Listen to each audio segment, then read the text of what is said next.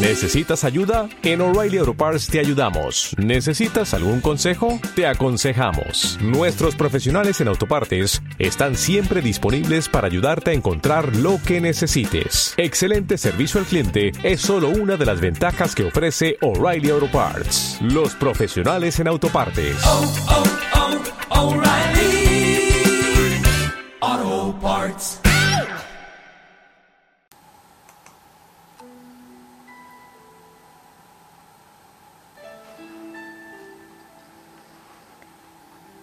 Parashá Bejucotai. La porción de Bejucotai comienza diciendo: Si sigues mis estatutos, merecerán todas mis bendiciones. En hebreo dice: In Bejucotai telehu vanatati gismeihem. Bejucotai significa estatutos. Esta es la última parashá del libro de Levíticos. Por lo tanto, este próximo Shabbat se llama Shabbat Hazak, que quiere decir Shabbat poderoso, porque la última porción de cada libro es el Malhut, el nivel físico de cada libro de la Torah. Recuerden que son cinco libros, uno por cada nivel: Keter, Jochma, Binah, Serampin y Malhut. Nótese también que esta porción no comienza como el resto de las otras porciones de este libro, que dicen siempre, Vaidaber Adoná el Moshe Lemor. Y Dios le dijo a Moisés que le diga a los hijos de Israel, que le diga a los hijos de Aarón, etc. Dice el Zohar que esta porción nos describe el momento en el que Moisés escucha el pensamiento del Creador, quien está orando por nosotros es el momento en, el que Moisés entró dentro del pensamiento del Creador. Ese pensamiento es una promesa, que es una bendición que nos está dando el Creador. La Cábala nos enseña que una promesa es una energía que viaja en el tiempo, una energía que tomamos prestada del futuro para materializarla en el presente.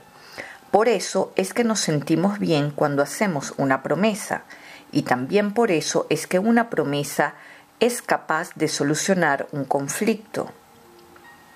Ahora, ¿qué pasa cuando no cumplimos con esa promesa? Quedamos debiendo energía. El asunto es que más tarde o más temprano todo lo que debemos lo tenemos que pagar. En el universo, no hay nada que esté fuera de su lugar, solo en el caos hay desorden. Por lo tanto, una promesa no cumplida le abre la puerta al caos. De allí es que nos tenemos que cuidar mucho de prometer cosas y luego no cumplirlas. Y esto va desde cosas tontas como decir mañana te llamo a promesas como por ejemplo decir en un mes te pago todo lo que te debo. Una promesa cumplida genera confianza. Por ejemplo, la confianza que los hijos tienen para con sus padres parte del principio de que todo lo que prometemos lo cumplimos. Parte del hecho de que nuestras promesas se convierten en hechos concretizados. Un hijo que confía en la palabra de sus padres más tarde confiará en el sistema al que llamamos Dios.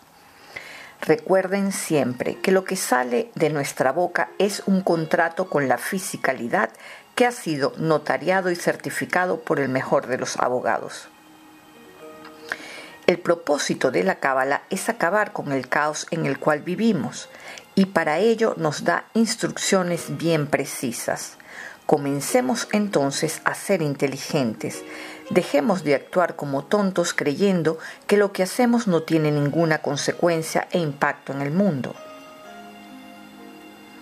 Ahora, si llevamos esto de las promesas a gran escala, podremos entender que una promesa que hace el Creador es más sólida que una roca, es una energía extremadamente poderosa. Por eso es que sabemos que esta porción se trata de la beneficencia moldeada a nuestra voluntad. Volvamos a la frase de inicio de la parashá. imbejukotai telehu vanatati gismeichem. Rashi, el gran comentarista francés, que por cierto nació y vivió en Troyes, muy cerquita de donde yo vivo, dice que esto significa, si hacen el trabajo difícil cuando no quieren hacerlo, merecerán todas las bendiciones que nos puede dar la luz del Creador. La palabra hebrea Gimehem tiene su raíz en la palabra hebrea Geshem, que significa la fisicalidad de este mundo. Por lo tanto, el Creador nos está prometiendo aquí que podemos controlar el mundo físico mediante la realización del trabajo difícil. Es decir, si quieres tener la capacidad y el poder de cambiar la fisicalidad, si quieres adueñarte de la materia, tienes que hacer el trabajo difícil. La pregunta que nos surge es, ¿qué es esto del trabajo difícil? Somos un alma dentro de un cuerpo, es decir, una chispa de luz dentro de una vasija. Y es la vasija la que le da forma a esa luz. Por eso, cada persona tiene un aspecto físico diferente al del otro. La vasija limita a la luz, es decir, la encierra dentro de sí. En general, esta forma está determinada por el deseo de cada quien. Pues bien, la forma, la vasija o el cuerpo ama sentirse bien, ama el confort, a tal punto que podemos amar ser maltratados solo por permanecer en una zona de confort. Somos adictos al sufrimiento, a la ira y a las emociones negativas porque es lo conocido. Y lo conocido no nos da miedo, es una zona de comodidad. El trabajo difícil es salir de ese confort. ¿Por qué nos cuesta tanto luchar contra el egoísmo? Porque es sentir que estamos perdiendo algo, pero esto es solo un pensamiento que viene de la limitación de la vasija. Aquí Dios nos está diciendo que salir de ese confort nos da el control de la materia. Veamos entonces esto con más profundidad. Ravashlag nos explica que el proceso de creación tiene solo dos niveles que transitar, el nivel de Seirampin y el nivel de Malhut, es decir, la materia prima y la forma, que es el proceso que experimenta la luz para entrar en la materia.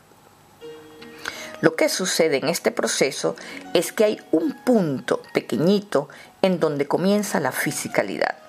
Entonces, a esta luz se le llama la materia prima y una vez que entra en la fisicalidad se le llama la forma.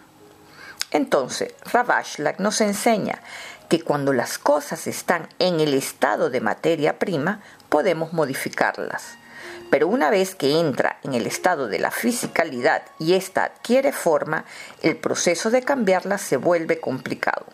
Concepto este que ya lo hemos tratado en otras para allá cuando explicamos que la materia obedece a las leyes de la fisicalidad que son implacables.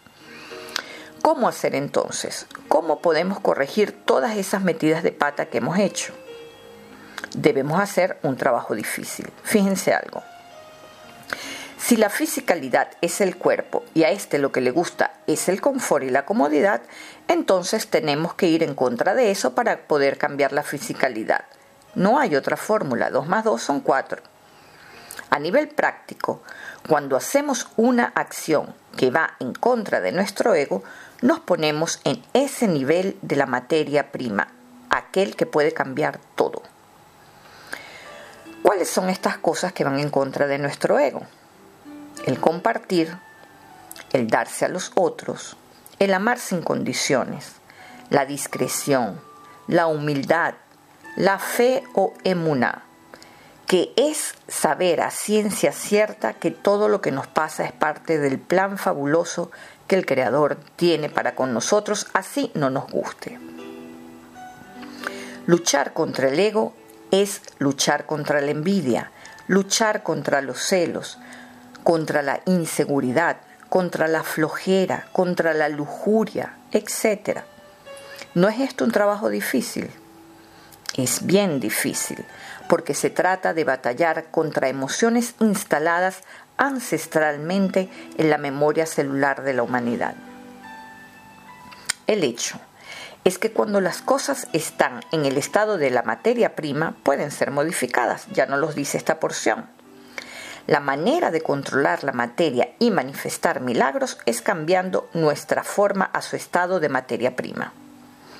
Y eso lo hacemos a través del trabajo que no quiere hacer nuestro cuerpo, del trabajo que no estamos inspirados a hacer, del trabajo de nuestros deseos, que nuestros deseos dicen que no hagamos. Por ejemplo, uno de los estatutos de la Torah es la recomendación de lavarse las manos al abrir los ojos, y la verdad es que es un fastidio. No hay nada más rico que estirarse, frotarse los ojos, dejarse llevar por los deseos del cuerpo sin resistirse en la mañana.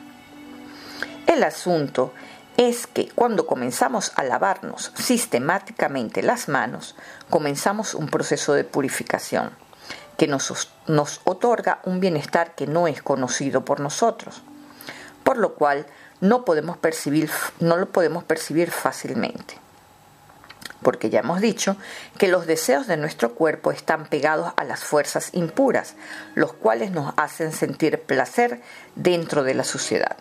Un placer intenso, pero esta intensidad se paga con la vida, porque es tomada de nuestra energía vital. No olviden que estos estatutos de la Torah tienen como objetivo principal erradicar la muerte del mundo. Este bienestar que nos otorga iniciar un proceso de purificación es un bienestar no conocido y por eso en un primer momento pasa desapercibido. Pero progresivamente él va aumentando al punto que éste se hace más y más fuerte hasta volverse inquebrantable. El bienestar que nos otorga la luz es como un virus incurable. Y si no me creen, experimentenlo durante tres meses adopten esta práctica de lavarse las manos y párenla a los tres meses. Verán la sensación que les produce. Es como caer en un abismo. Luego buscarán regresar desesperadamente al estado que dejaron atrás. Lo cierto es que una vez que comenzamos un proceso de purificación, nos hacemos sensibles a las energías sutiles, podemos percibirla y hasta podemos verlas y seleccionar cuál queremos y cuál no. Entonces, en esta porción aprendemos que tenemos la habilidad para controlar la materia, lo cual es una bendición que el Creador nos da en este Shabbat. Díganme si esto no merece el adjetivo de Hazak, poderoso. Al respecto, el Zohar nos da una frase profunda que dice, Nada bueno viene del trabajo del hombre que se hace bajo el sol.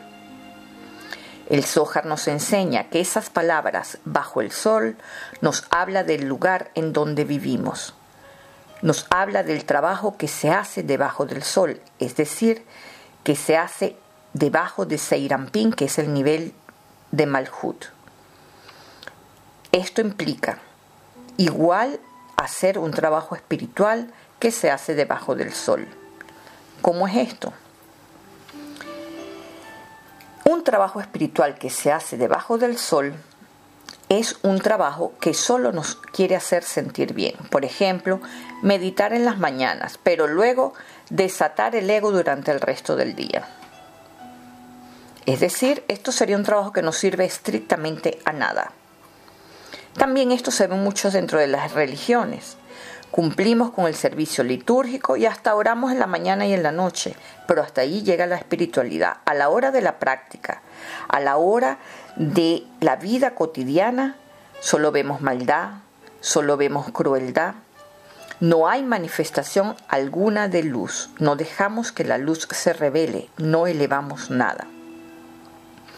El trabajo que se hace, que podemos cambiar todas las formas de este mundo, se hace sobre el sol, poniéndonos en el mismo punto o en el mismo nivel en donde la luz aún no ha entrado en la vasija.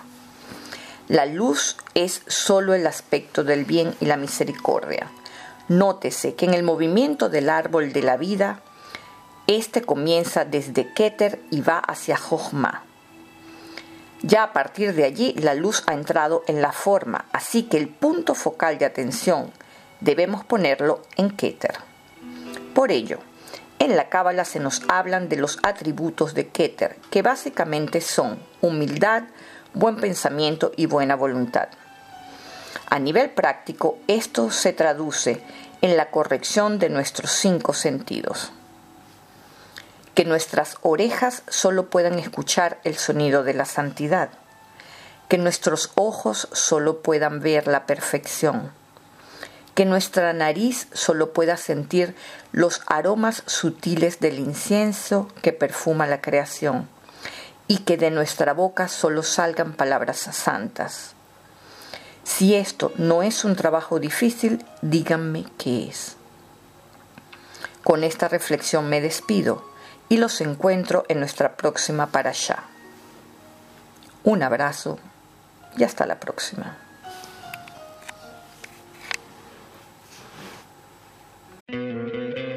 ¿No te encantaría tener 100 dólares extra en tu bolsillo? Haz que un experto bilingüe de TurboTax declare tus impuestos para el 31 de marzo y obtén 100 dólares de vuelta al instante. Porque no importa cuáles hayan sido tus logros del año pasado, TurboTax hace que cuenten. Obtén 100 dólares de vuelta y tus impuestos con 100% de precisión. Solo con Intuit TurboTax. Debes declarar para el 31 de marzo. Crédito solo aplicable al costo de la presentación federal con TurboTax Full Service. Oferta sujeta a cambios o cancelación en cualquier momento.